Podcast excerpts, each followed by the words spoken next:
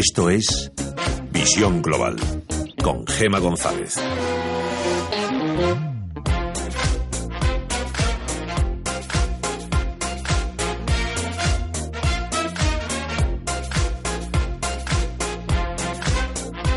La subida del salario mínimo a 950 euros va a contentar a muy pocos. Agricultores, comerciantes y hosteleros, entre otros, advierten de que a nivel salarial todas las subidas en general son buenas, pero asumir estos últimos incrementos en un corto periodo de tiempo puede acarrear problemas como que se reduzcan las contrataciones. Y es que ¿cuántos autónomos van a poder soportar esta subida?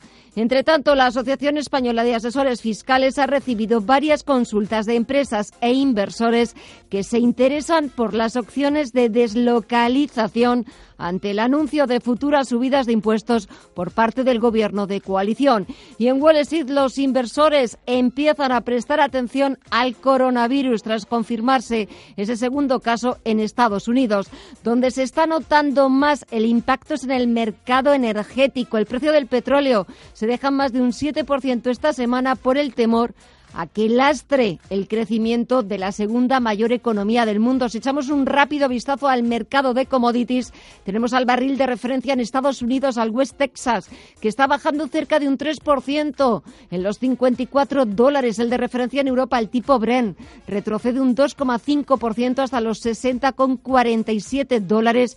Y números rojos para la bolsa norteamericana, el Dow Jones Industriales dice adiós a los 29.000 puntos. Ahora mismo está, le está costando mantener los 28.900, baja un 0,8%. El SP500 retrocede más de un punto porcentual en los 3.290 puntos o el Nasdaq 100 que retrocede un 0,89% hasta los 9.135 puntos. Echamos también un vistazo al resto de bolsas latinoamericanas. Alma Navarro, muy buenas tardes. Buenas tardes. Las bolsas de América Latina también se contagian por el temor ante la expansión del coronavirus chino y todos los indicadores de las principales bolsas están cayendo, están en números rojos. Lidera esas pérdidas el Merval argentino pierde un 1,99, un 2% y 40.320 puntos.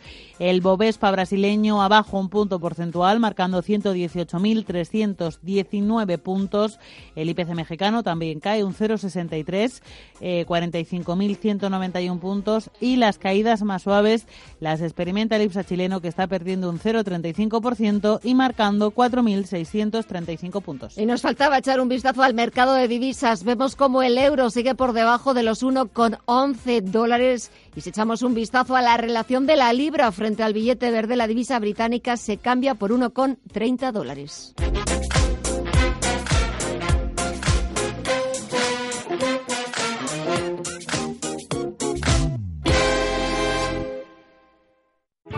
Bontobel Asset Management. Calidad suiza con el objetivo de obtener rendimientos superiores a largo plazo. En Bontobel Asset Management siempre estamos a la vanguardia de las inversiones activas en bonos y acciones. Para más información, entre en nuestra página web bontobel.com barra am. Bontobel Asset Management, su especialista global en fondos de inversión. Información internacional.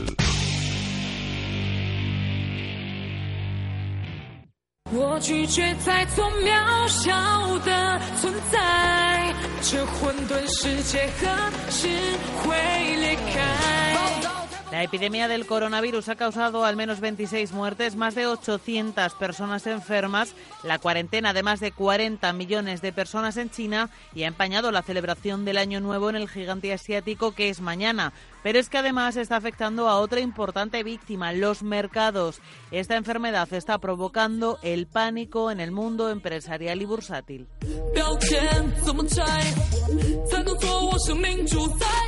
El Nikkei japonés, el principal indicador de la bolsa de Tokio, ha logrado cerrar hoy plano después de encadenar días de grandes pérdidas. Pero el principal indicador de la bolsa china, el Shanghai Composite, ha cerrado con pérdidas del 2,75%. Wall Street, si bien es cierto que no ha sufrido pérdidas estrepitosas, sí que ha experimentado caídas, dejando atrás los máximos de hace unos pocos días. Pero no hay que irse tan lejos, porque aquí la bolsa española ha cerrado la semana con caídas acumuladas del 1,2%. Y es que a pesar de la gran cantidad de kilómetros que separan España de China, hay muchas empresas de nuestro país que mantienen una importante actividad en el país asiático. Una de ellas es Inditex y es que China es el segundo país donde la multinacional gallega tiene más empresas de todo el mundo. Siete de las tiendas de Inditex están precisamente en Wuhan, el epicentro del virus. En la bolsa de nuestro país, Inditex ha perdido, perdió un 1,8% el pasado lunes. El resto de la semana ha experimentado ligeras pérdidas y hoy ha conseguido cerrar en positivo con ganancias superiores al 1%. Pero también están muy expuestas las empresas del sector automovilístico, la rama de mayor actividad en Wuhan. Allí CI Automotive, Grupo Antolín y Gestam cuentan con distintas fábricas que suministran material a fabricantes chinos. Eso sí, tranquilidad porque esas empresas están operando de momento con normalidad. Sin embargo, hay otras que no corren la misma suerte. Es el caso de McDonald's, que hoy ha cerrado de forma indefinida sus restaurantes en cinco ciudades de la región de Hubei, en China, a la que pertenece Wuhan, y también de Disneyland que ha cerrado su parque temático en Shanghai. Rafael Galán, economista especialista en China. Se acaba de anunciar hace pocas horas que se cerraba eh, Disney de Shanghai desde el día 25 y por un periodo indefinido. Es cierto que eh, la movilidad entre otras ciudades todavía no hay esas restricciones, que solo está afectando a Wuhan y, bueno, ciudades grandes, eh, Huanggang, y Zhou, pero al final son 30 millones de personas, estiman más de 400 millones de desplazamientos.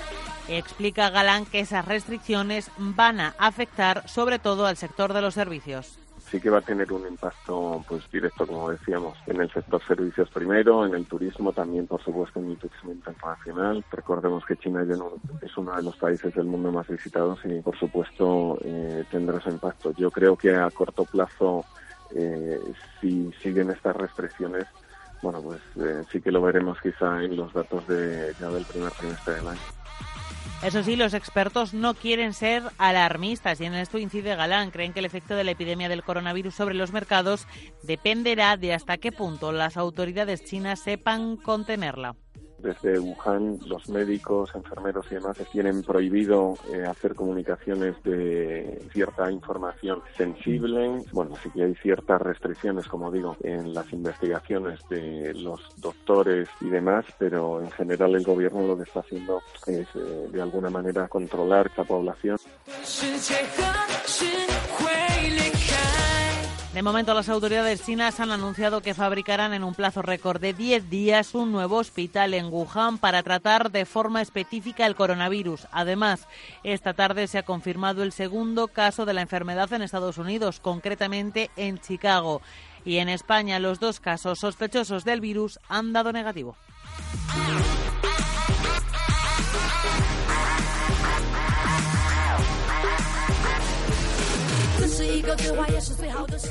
Sé que sí. Unas deportivas. sí.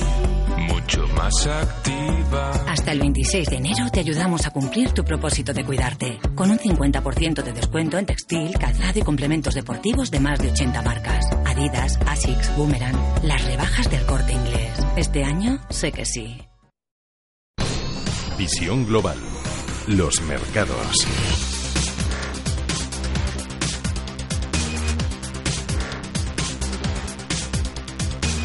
Le tomamos de nuevo el pulso a la bolsa más importante del mundo. Vuelven los números rojos, vuelven las caídas al parque norteamericano, mientras continúa la preocupación de que el coronavirus se extienda rápidamente más allá de China, causando daño a las economías y también a los mercados. Los inversores prefieren recoger beneficios después de los máximos históricos de hace unos días. Tenemos al promedio industrial Dow Jones que retrocede cerca de un punto porcentual en los 28.898 puntos. El SP500 baja más de un 1% en los 3.288 puntos. O el Nasdaq 100, que retrocede también más de un 1% hasta los 9.121 puntos.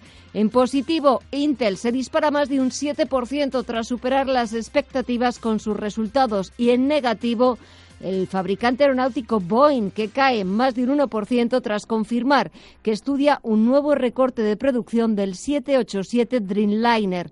Otro de los sectores más bajistas este viernes es el de las aerolíneas. Compañías como American Airlines y Delta se están dejando más de un 5%. Y de vuelta a las principales bolsas europeas, el IBEX 35 despide la semana acercándose a los 9.600 puntos. En esta semana se deja poco más del 1%.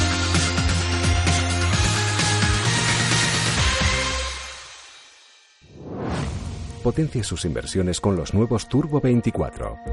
El primer turbo cotizado 24 horas de lunes a viernes creado por IG. Elija su apalancamiento, gestione su riesgo y opere sin comisiones. Todo en las premiadas apps y plataforma de IG. Opere Turbo 24 con IG, un proveedor líder del trading online. Busque IG Turbo 24 para saber más. Los Turbo Warrants son instrumentos financieros complejos y su capital está en riesgo. Puede sufrir pérdidas rápidamente.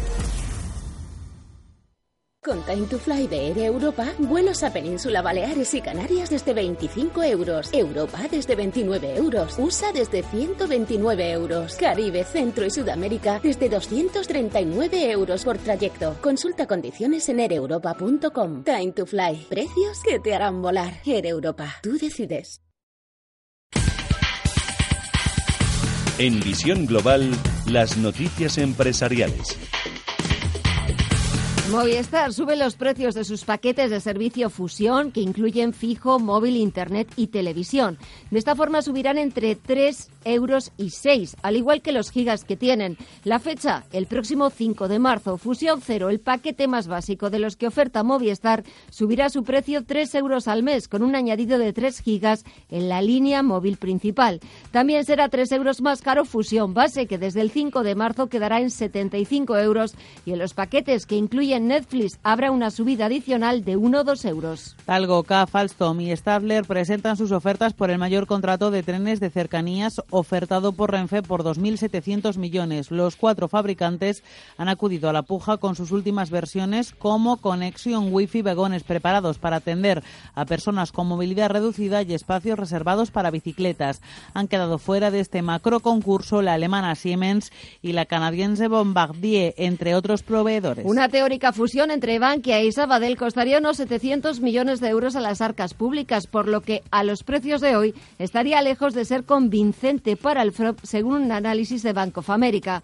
A los precios actuales del mercado, el banco estadounidense estima que Bankia necesitaría aumentar su capital en 7.900 millones de euros para absorber a Sabadell. Aún así, Bank of America aclara que no está considerando si es probable que se produzca un acuerdo de este tipo. Santander Consumer ha adquirido un 93,8% de autodescuento, sociedad propietaria del portal coches.com, sin detallar el precio de la compra. Mediante esta adquisición, Santander Consumer Finance pretende generar valor para los concesionarios de vehículos y los usuarios finales, acercando servicios y mejorando la experiencia y transparencia en la compra y financiación de coches por Internet. Y la integración de dos de las mayores empresas europeas de reparto de comida a domicilio, que estaba prácticamente culminada, va a tener que esperar ante la decisión de los reguladores británicos de abrir una investigación sobre el efecto en el mercado de la unión de Takeaway.com y Just Eat. El organismo ha invitado a las partes afectadas a enviar comentarios antes del 6 de febrero para decidir entonces si abre una investigación más en profundidad.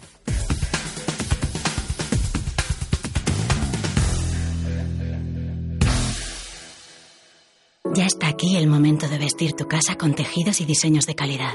Llega Blancolor. Un 50% de descuento en ropa de cama, decoración, mesa y baño. Y más descuentos en descanso y muebles de dormitorio. Blancolor, el momento de vestir tu casa. Hasta el 29 de febrero, solo en el corte inglés.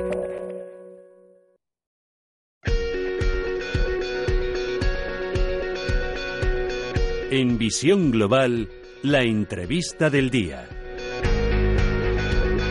Toda esta semana hemos estado en Fitur contándoles con los principales protagonistas lo que está dando de sí esta Feria Internacional del Turismo. Y vamos a saludar a Brigitte Hidalgo, es la directora adjunta de Weekend Dex, el portal especializado en escapadas temáticas. Brigitte, muy buenas tardes. Hola, buenas tardes. Bueno, ¿qué tal Fitur? Pues mira, Fitur muy bien. La verdad que un año más, nosotros hace ya unos cerca de 10 años que participamos y bastantes contentos con la afluencia de visitantes, sobre todo el segundo día, y con todas las propuestas y cosas que tenemos encima de la mesa eh, para hacer de este año 2020 un año eh, potente para, para nosotros y para el turismo en general. Un año potente, o al menos son las estimaciones que manejáis y que manejan otros organismos internacionales. ¿Cuáles son las tendencias para este, para este año? ¿Qué se va a poner de moda? Pues mira, nosotros que estamos muy especializados desde Weekend Desk en todo lo que es el mundo de las escapadas, que es una tendencia que últimamente pues se viene reforzando mucho, la gente al final y sobre todo ya en el ámbito español pues también prefiere ya huir aquello de viajar exclusivamente en el mes de agosto e intentar pues hacer cada vez más escapaditas que, rompan un poquito con la rutina, pues hay de todo. Hay tendencias que se mantienen a lo largo de, de, varios años, que es pues esa necesidad de escaparse un poco para hacer escapadas que tengan que ver con todo lo que es el spa, el wellness, eh, el culto al cuerpo un poquito, la salud y, y, bienestar, mucho también eh, un punto bastante todo lo que es el tema romántico, eh, solo adultos, eh, a este tipo de, de, tipo de escapadas y sobre todo con San Valentín a la vuelta de la esquina. Y también desde luego con todo lo que es este auge de pues un poco la emergencia eh, climática y que yo creo que esto pues ha estado en boca de muchos estos días y concretamente también en Fitur esa necesidad del viajero también de intentar moverse y, y disfrutar de, de vacaciones o de escapadas sin impactar demasiado, ¿no? O sea, que tiene una huella de carbono lo más bajita posible y para eso pues una escapada donde puedes eh, rendir allí en tren o incluso en coche y no tener por qué coger el avión, pues también todo lo que es un poco un turismo sostenible en establecimientos un poco más green que decimos o más um, sostenibles, pues también es una tendencia que nosotros vemos bastante interesante para este año, además de lo que es también disfrutar experiencias. El, el, viajero hoy en día lo que necesita y lo que quiere es poder romper con su rutina para disfrutar de experiencias eh, que te enriquezcan, que te enriquezcan de alguna forma, no solamente ya lo que es el viaje, sino buscas algo más, buscas ir pues a esos sitios donde te van a descubrir pues cómo se vive eh, o cómo se hacen determinadas cosas o determinados productos. Y sobre todo también este 2020, como tú lo estabas comentando Brigitte, eh, buscamos viajes más sostenibles, buscamos sobre todo viajes que tienen que ver más con el medio ambiente, con cuidar el planeta. Y hablabas de tendencias, quizás la tendencia también para este año sea eh, que la mujer aparezca más en el sector turismo?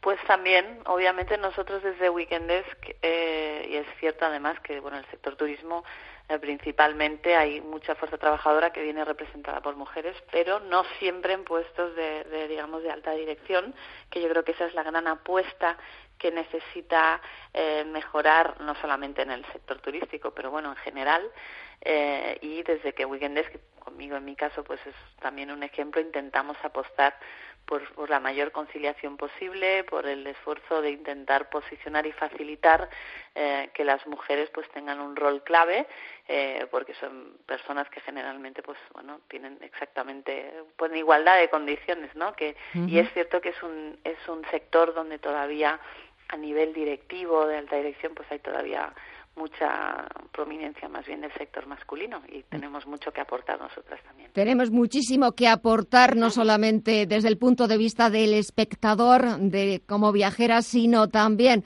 organizando esos viajes. Brigitte Hidalgo, directora adjunta de Weekendex el portal francés especializado en escapadas temáticas. Gracias, ha sido un placer y estamos en contacto para hablar de esas tendencias y de esas escapadas que me interesan. Gracias, hasta la próxima, un saludo. Muchas gracias, buenas tardes, adiós.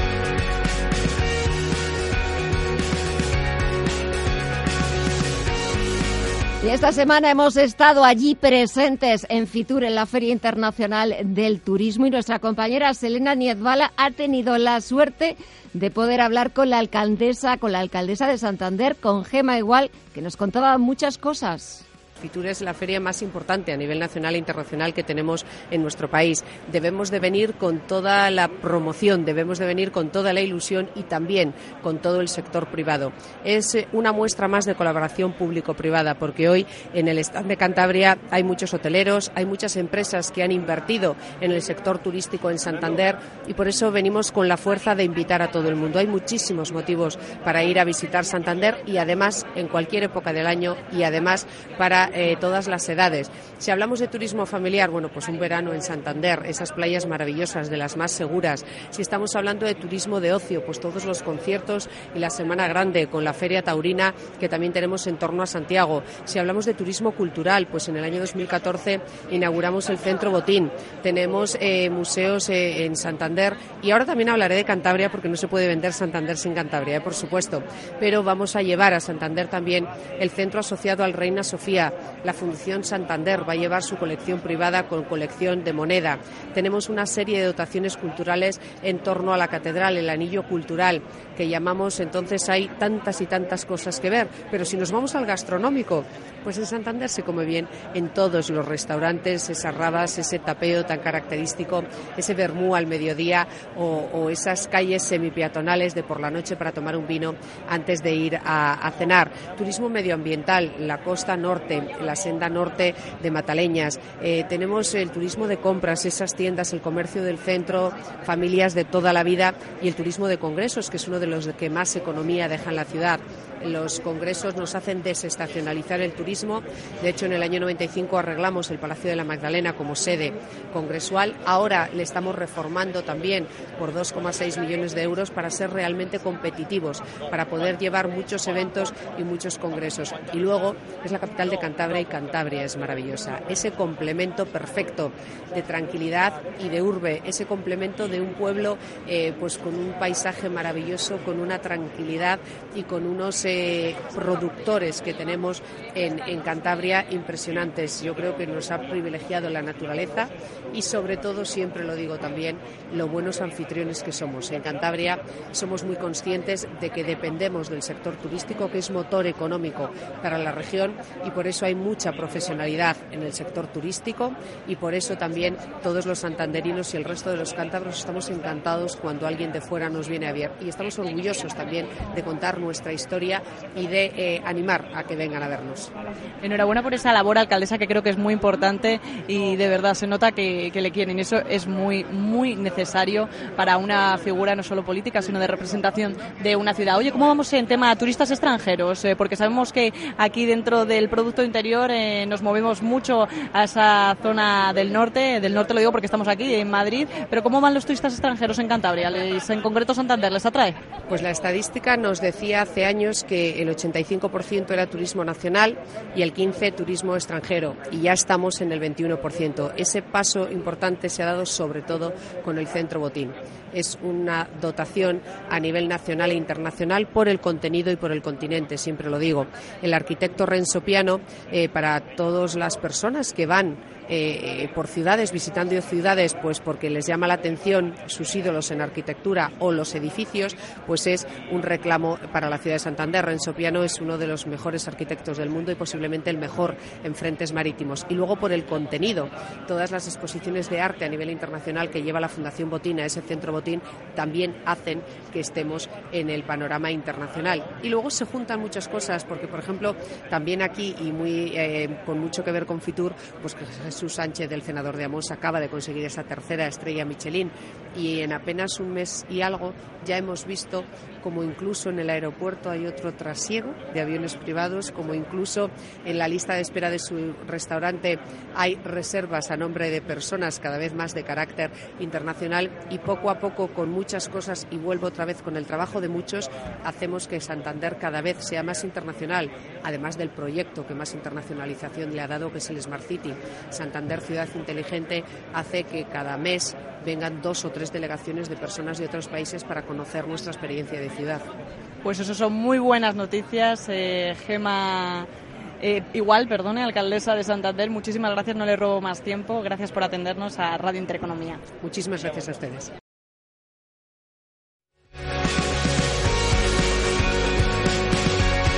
Y del norte viajamos a otra maravillosa región española porque de eso también vale Fitur, de poder viajar por el mundo, por toda España sin salir de la capital. Y nos vamos a Murcia porque Alma Navarro ha entrevistado al director general del Instituto de Turismo de la región de Murcia, Juan Francisco Martínez. En el marco de esta Feria Internacional de Turismo se ha producido ese, por así decirlo, traspaso de poderes entre la ciudad de Almería y, ojo, muy importante porque es la primera vez que esto pasa, la región de Murcia, los 45 municipios, desde la capital, que es Murcia, hacia toda la región. Queremos que por primera vez todos los pueblos, todas las ciudades que forman parte de nuestra provincia, nuestra comunidad autónoma, se sientan implicados y que durante al menos, y por qué no, todos los fines de semana del año, el visitante y también el murciano tenga una excusa gastronómica para venir a la región de Murcia.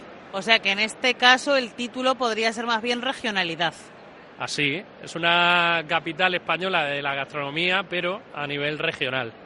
Y creo que esto va a marcar un antes y después, nos lo decían los propios impulsores de la capitalidad, que no había pasado nunca, pero que ya alguna región, alguna comunidad autónoma le ha preguntado que cómo ha hecho esto Murcia, que cómo se hace para en próximos años, ¿por qué no también hacerlo en sus lugares de origen? Juan Francisco, ¿y cómo se hace? Bueno, pues con un interés. Al final todo esto son propósitos, son hechos. Y nosotros, el presidente de la comunidad autónoma, Fernando López Mira, nos dijo que consideraba que el turismo gastronómico había que impulsarlo de manera definitiva durante esta legislatura. Y qué mejor excusa que utilizar esta capitalidad española en el año 2020 para que sea el despegue definitivo ya no solo del producto, que es mundialmente conocido y está muy bien posicionado como un producto de calidad que llega a todas las partes del mundo, sino también cómo lo ponemos en valor.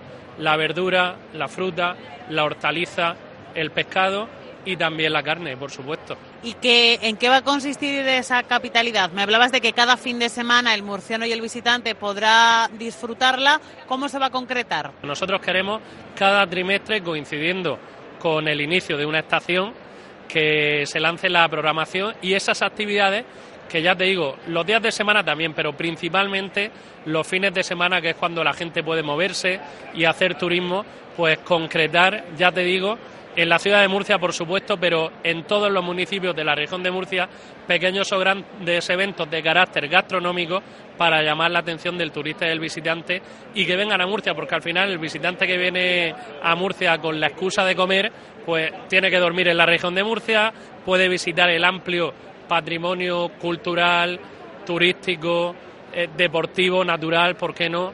Y yo creo que eso redunda siempre positivamente en los héroes, que son los empresarios, que son los que aguantan contra viento y marea los 365 días del año. Y al final el turismo gastronómico es un turismo desestacionalizador, que es una palabra muy rara pero muy importante. Y es que nosotros queremos que durante todo el año a la región de Murcia vengan turistas y no solamente en las épocas de alta ocupación. Superar un poco el concepto de sol y playa. Así, nosotros tenemos y tenemos y somos y estamos orgullosos de ello tanto o más recursos, como te decía anteriormente, de carácter artístico, cultural, deportivo, patrimonial, natural, como cualquier otra comunidad autónoma. Yo creo que solo se trata de voluntad y de iniciativas como esta, de apostar decididamente por el turismo, en este caso gastronómico en la región de Murcia, para su despegue este año 2020 y a partir del 1 de enero de 2021 que esté posicionado de manera definitiva como un destino turístico en cuanto a la gastronomía se refiere de calidad y preferente.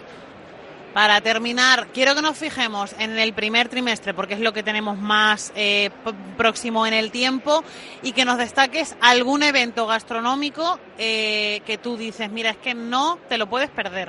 Mira, te voy a destacar uno que comienza dentro de dos semanas, que va a durar un mes, así que el oyente que nos esté escuchando va a tener tiempo de planificarse y de venir, es en Cejín. Cejín recientemente también, y estamos de enhorabuena, ha sido decretado la primera maravilla rural de España.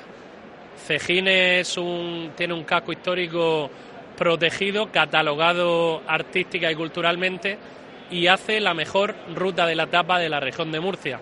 La primera, la que ha servido de ejemplo al resto y es uno de los platos fuertes de este primer trimestre del año, porque Cejín ha sabido vender ya no solo su ruta de la tapa como un evento de carácter gastronómico, porque lo es, ellos hacen una combinación que está muy bien, que es cerveza o vino, allí tenemos unas bodegas también muy conocidas, y tapa dos euros y medio solamente. Pero una tapa, eh, por hablar coloquialmente, no un trozo de pan con un trozo de queso, una tapa elaborada que tú comes con dos o tres de esas tapas. Y aparejado esa vertiente gastronómica, ha realizado distintas rutas turísticas por la ciudad de tal manera que antes, después o durante de esa ruta de la tapa, del momento en que te vas a tomar esa cerveza, ese vino, esa tapa, puedes conocer esa primera maravilla rural de España que es Cejín. Pues con la ruta de la tapa de Cejín nos vamos a quedar perfectamente porque yo creo que es un planazo. Muchísimas gracias por habernos acompañado en los micrófonos de Radio Intereconomía aquí desde Fitur. Juan Francisco Martínez, director general del Instituto de Turismo de la región de Murcia, Capitalidad Gastronómica 2020. Muy bien, estáis todos invitados. Muchísimas gracias.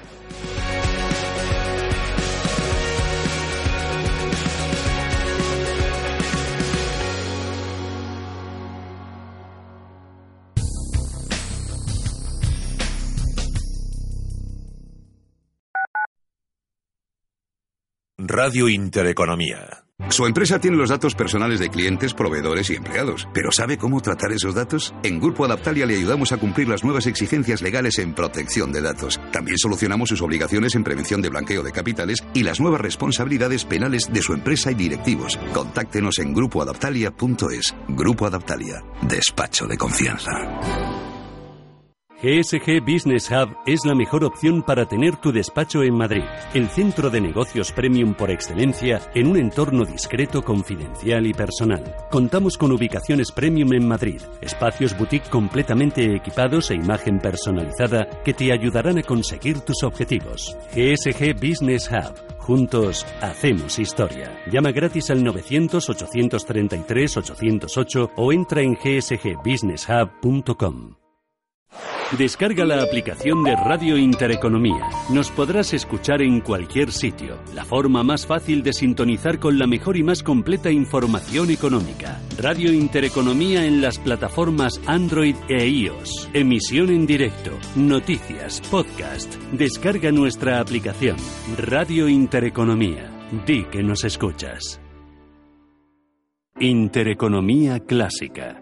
Música clásica en Radio Intereconomía. Todos los sábados y domingos, de 4 a 8 de la tarde, disfruta de la mejor música clásica en la radio.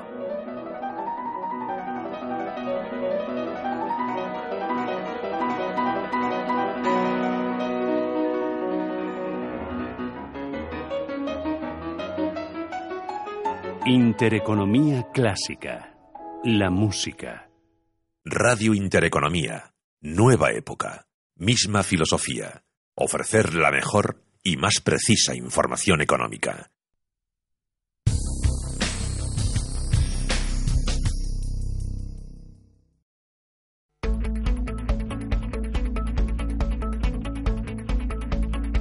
En Visión Global, Agenda Cultural. Tiempo de echar un vistazo a los planes del fin de semana, que empezamos por los estrenos de cartelera. Y hoy inaugura esa cartelera el anime. El fantasma del acuario. Los niños del mar. Nosotros también vimos lo mismo. Lo cierto es que lo criaron los dugongos. Los Niños del Mar es una cinta de animación japonesa dirigida por Ayumu Wanatabe. Nos presenta a Ruka, una estudiante de secundaria a la que le cuesta expresar sus sentimientos. Es una cinta que contiene un potente mensaje de respeto a la naturaleza y al medio ambiente. No hay más remedio que embarcarse en este peligroso viaje.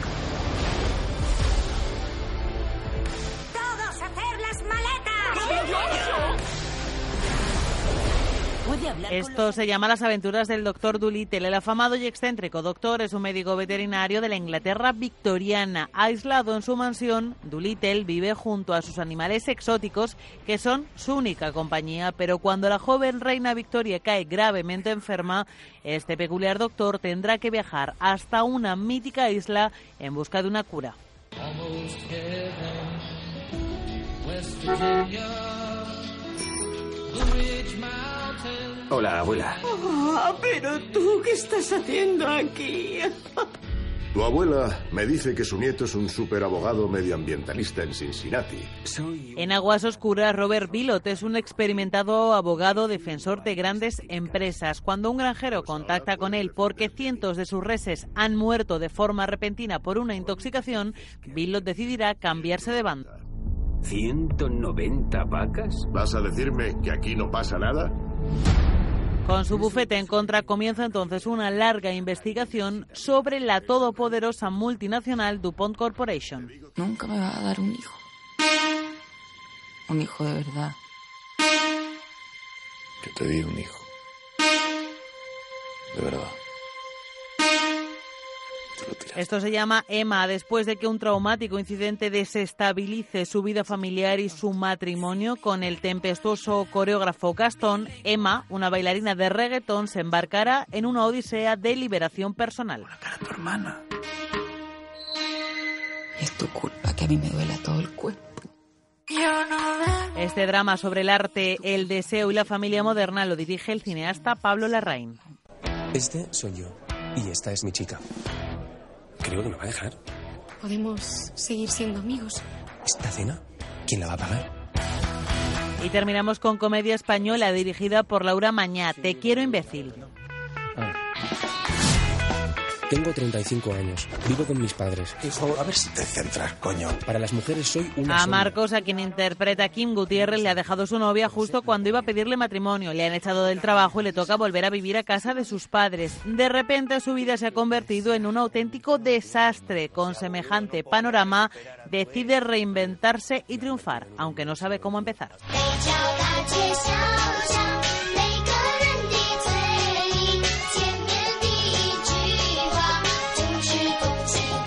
Y nos trasladamos al Chinatown español, al barrio madrileño de Usera, que está de celebración porque mañana 25 de enero es el año nuevo chino. Este año es el año de la rata. para buscar, porque la fibra está yendo mal. Desde hoy hasta el domingo, exposiciones, talleres gastronómicos, pasacalles y conciertos organizados por las diferentes asociaciones chinas en Madrid. Esta noche, actuaciones del dúo de trap y rap Lo Vuelto y Caix y Yo Guay, que interpretarán temas en chino y en español, y una sesión de puto chino maricón.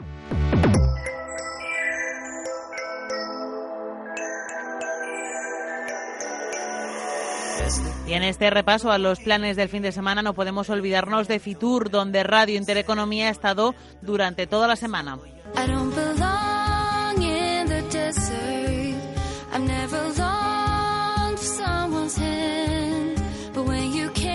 La Feria Internacional del Turismo de Madrid, que este año celebra su edición número 40, continúa mañana y el domingo mostrando lo mejor de su país, especialmente colorido y llamativo dentro de América Latina, el pabellón de Colombia. bailar contigo y perdernos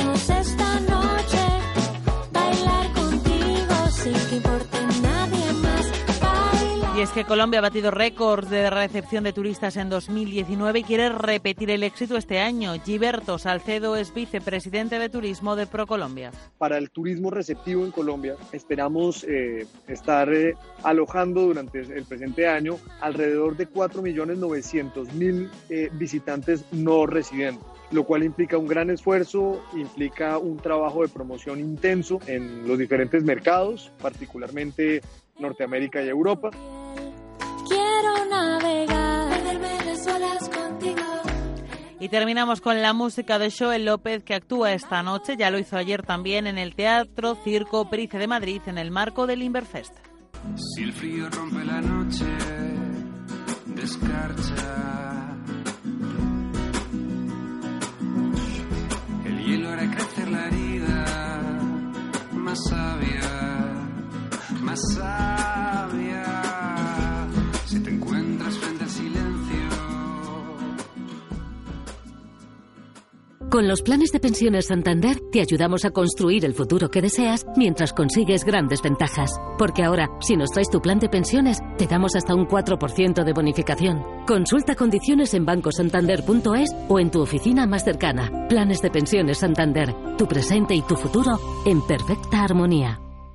Con Time to Fly de Air Europa, vuelos a Península Baleares y Canarias desde 25 euros, Europa desde 29 euros, USA desde 129 euros, Caribe, Centro y Sudamérica desde 239 euros por trayecto. Consulta condiciones en aereuropa.com. Time to Fly, precios que te harán volar. Air Europa, tú decides.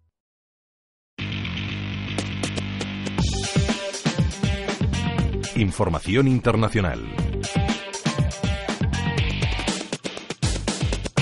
Echamos un vistazo a las portadas de los principales diarios internacionales y empezamos en la prensa británica que sigue muy pendiente de las últimas novedades sobre el coronavirus, pero The Times lleva, entre otras noticias, que Facebook no tiene intención de bloquear contenidos sensibles en Instagram, a pesar de las advertencias sobre el impacto que podrían tener sobre los niños. Y sobre el coronavirus, el diario titula Pánico y miedo dentro de la ciudad de Wuhan. The Guardian lleva en su portada el testimonio de un británico que voló desde Wuhan y poco después empezó a sentirse mal, pero pensó que era por el jet lag hasta que fue al hospital, donde lo tuvieron 28 horas encerrado con una habitación sellada. Me sentí como ET, dice, fue totalmente surrealista. El diario cuenta también en exclusiva que Arabia Saudí planeaba espiar en el Reino Unido a la novia de Khashoggi. El servicio de inteligencia estadounidense pidió al británico que vigilara de cerca a Atiz Zengiz y lo que no ha quedado claro es si la vigilancia fue electrónica, física y si fue o no un éxito. Financial Times cuenta el segundo caso de coronavirus detectado en Estados Unidos al mismo tiempo que las autoridades chinas extienden su prohibición de viajar. Y vamos con la prensa francesa. Le Monde vuelve a ocupar su portada con las manifestaciones de protesta contra la reforma de las pensiones. Y sobre el coronavirus, por el momento la Organización Mundial de la Salud no cree que se trate de una amenaza global. Le Figaro y todos los diarios franceses están llevando como última hora que Francia acaba de confirmar dos casos del virus de Wuhan, del coronavirus, que serían los primeros en Europa, en Francia. Cuentan que el Ministerio de Sanidad ha confirmado que es posible posible que hubiera otros casos en territorio galo. Así que esa es la información que damos de última hora, que en Francia se han confirmado los dos primeros casos en Europa del coronavirus chino. Seguimos con Leseco, que abre su portada con la reforma de las pensiones que se ha aprobado este viernes en el Consejo de Ministros, que por otra parte ha sido el último para la veterana política Segualen Royal, que dimite como embajadora encargada de la negociación internacional para los polos. En la prensa germana, el Frankfurter Allgemeine lleva en portada la competencia de Tesla para Volkswagen, una apuesta por la electromovilidad. Y el Handelsblatt, por su parte, analiza las decisiones adoptadas este jueves en la reunión del Banco Central Europeo, la primera de 2020 y la segunda bajo la presidencia de Christine Lagarde. Y nos vamos a Estados Unidos, donde los principales diarios siguen minuto a minuto el juicio político en su cuarta sesión contra el presidente Trump. León de New York Times que los demócratas aseguran que Trump actuó en sus propios intereses y no en los de la nación cuando trató de alistar a Ucrania para que investigara a sus rivales políticos. The Washington Post titula que los demócratas enfatizan el cargo de abuso de poder contra Trump mientras los republicanos les critican por repetir y repetir lo mismo. Y The Wall Street Journal insiste en los argumentos de los demócratas contra el presidente. Por su parte, la cadena de televisión ABC News lleva unas grabaciones de una cena privada el 30 de abril de 2018 en la que se oiría al presidente pedir que echaran a la embajadora estadounidense en Ucrania, María Jovanovic.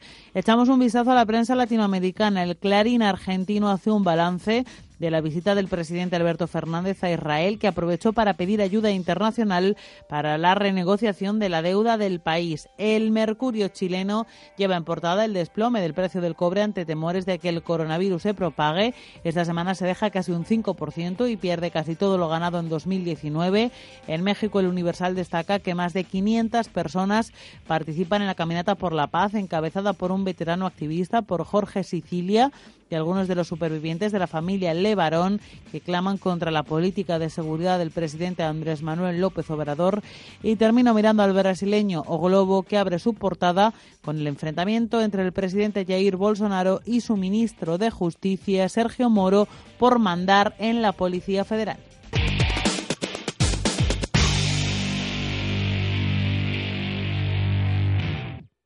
¿Qué tipo de piel tienes? ¿Te la cuidas? ¿Te proteges del sol? ¿Se te cae el pelo o se te hinchan las piernas? ¿Qué perfume puedes regalar? Deja de buscar en internet respuestas confusas porque ahora en Belleza Capital estarás enterado de todo esto y mucho más. Los sábados de 11 a 12 de la mañana en Radio Intereconomía con Katia Rocha.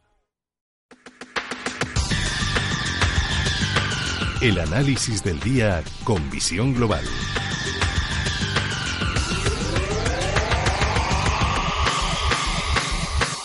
Y saludamos a Roberto Moro de Acta Negocios. Roberto, muy buenas tardes.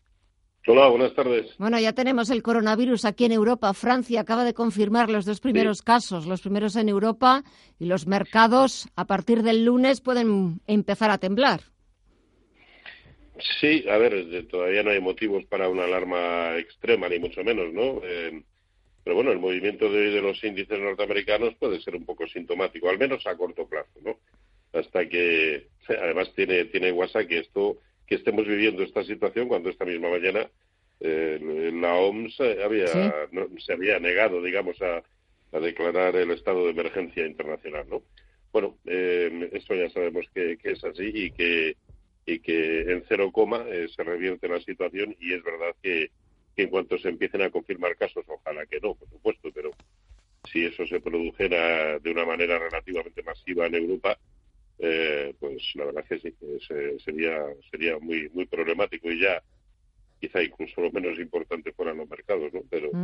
es verdad que, que, que, que de momento pues sí lo están acusando, ¿no? Y simplemente con que eh, cierren tal y como están, tanto el SP500 como sobre todo los, dos- los dos Nasdaq y el índice de semiconductores de Filadelfia, lo que nos estarán dejando eh, es una, una pauta de giro a la baja, eh, que, que es una envolvente bajista y que habitualmente, pues eso, en qué poquitas ocasiones falla y suele traer, pues eso, consecuencias bajistas, que de momento no tienen por qué afectar más que al corto plazo, caso de producirse, lógicamente, pero que bueno, puede ser una primera piedra de, toque. Por otro lado, no tendría nada de extraño eh, que se produjera algo así, sobre todo en los índices europeos, que están en, en resistencias extremas, sobre todo el DAX, que, eh, que bueno, que hoy ha cerrado en sus máximos históricos, ¿no? Luego tampoco tendría, insisto, nada de extraño que, que asistiéramos a una corrección que en principio no tiene por qué ser copiosa, ni preludio de nada más dramático, hasta que se empiecen a confirmar que efectivamente eso puede ser así. Pero mm, en muchas ocasiones hemos dicho, es que Sí. además el detonante en su momento de, de las grandes caídas del medio, incluso del largo plazo, pues es que a lo mejor son factores que ni siquiera eh, ahora estamos contemplando, ¿no? Bueno, pues este pudiera ser un claro ejemplo. Eh, En España no ha hecho falta eh, el coronavirus porque es cierto que el selectivo del continuo español lleva una semana de capa caída. Sí, sí. Y, y es que eso, mientras, mientras que la banca eh, y Telefónica estén como están, es, es imposible. ¿no?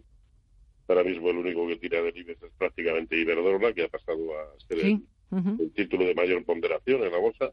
Eh, todos los demás, eh, BBVA, Santander, eh, Inditex no está colaborando al menos a corto plazo, por mucho que la evolución en el medio y largo sea excelente, pero sobre todo la banca y Telefónica, pues no, no, en absoluto. Y luego, si esto lo, lo extrapolamos o nos lo llevamos a, al contexto europeo y vemos la evolución del índice sectorial bancario, madre mía, es para echarse también a temblar, ¿eh? porque en la medida en que los índices europeos, todos ellos, están atacando resistencias, en ese mismo espacio de tiempo, el sector ha caído un 6% y a duras penas es capaz de mantenerse sobre un soporte tan relevante como es la zona de 93, pero ya ha perdido eh, la directriz alcista, ha confirmado por debajo de la base del canal en el que venía metido el precio. Y si le da por hacer lo que habitualmente suele suceder, que es eh, que el precio vaya a buscar la anchura del canal en el sentido de la ruptura, estamos hablando de caídas hacia la zona de 85 y eso es una caída todavía mínima de un 8%. Bueno, si eso se produce, pues sí tenemos un serio problema, la verdad. Y en pero, este... pero es que además estamos viendo hoy en Estados Unidos Sí. también, estamos viendo que hoy la banca está cayendo y mucho, ¿no? Los títulos que cotizan en el en el Dow Jones, eh, JP Morgan, Goldman Sachs están teniendo caídas abultadas. Lo mismo que Bank of America, Citigroup, eh, la aseguradora IG, New York eh, Mellon, en fin. Eh, y eh, sí, sí, se está poniendo un poquito Complicado. Se está, bueno, se está poniendo un poquito De momento, de, momento en el corto plazo, ¿eh? no cabe Ah. decir tampoco, no, no.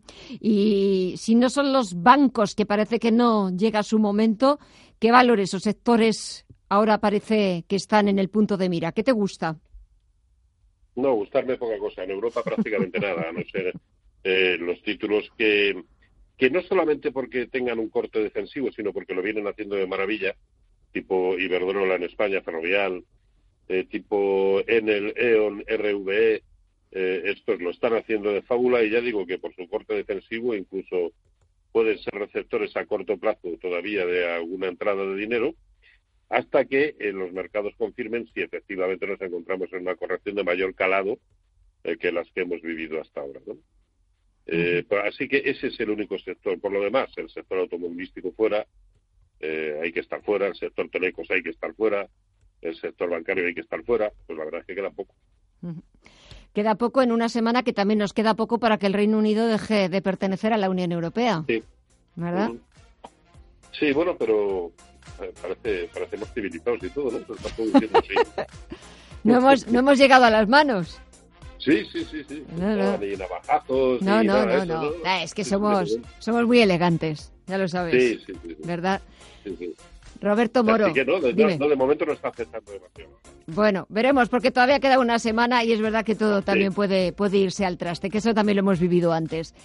Roberto Moro, de Apta Negocios, gracias como siempre por el análisis, que pases un buen fin de semana y hasta la próxima, que a ver con qué nos encontramos. Muchísimas Hasta la gracias. próxima y buen fin de semana para todos. Hasta otra. Y la próxima semana comenzará marcada por la publicación del índice IFO de confianza empresarial en Alemania. También en este país se conocerán las expectativas empresariales y el índice GFK de clima de consumo. En Reino Unido se publicarán las concesiones de hipotecas brutas y al otro lado del Atlántico los inversores pendientes de la venta de viviendas nuevas en Estados Unidos. Pues así nosotros nos despedimos eh, con la agenda, las citas del próximo lunes, la última semana del mes de enero, la última semana clave para la salida del Brexit del Reino Unido de la Unión Europea. Y aquí se lo contaremos, aquí lo analizaremos, pero hasta entonces que disfruten del fin de semana y volvemos el lunes. Gracias.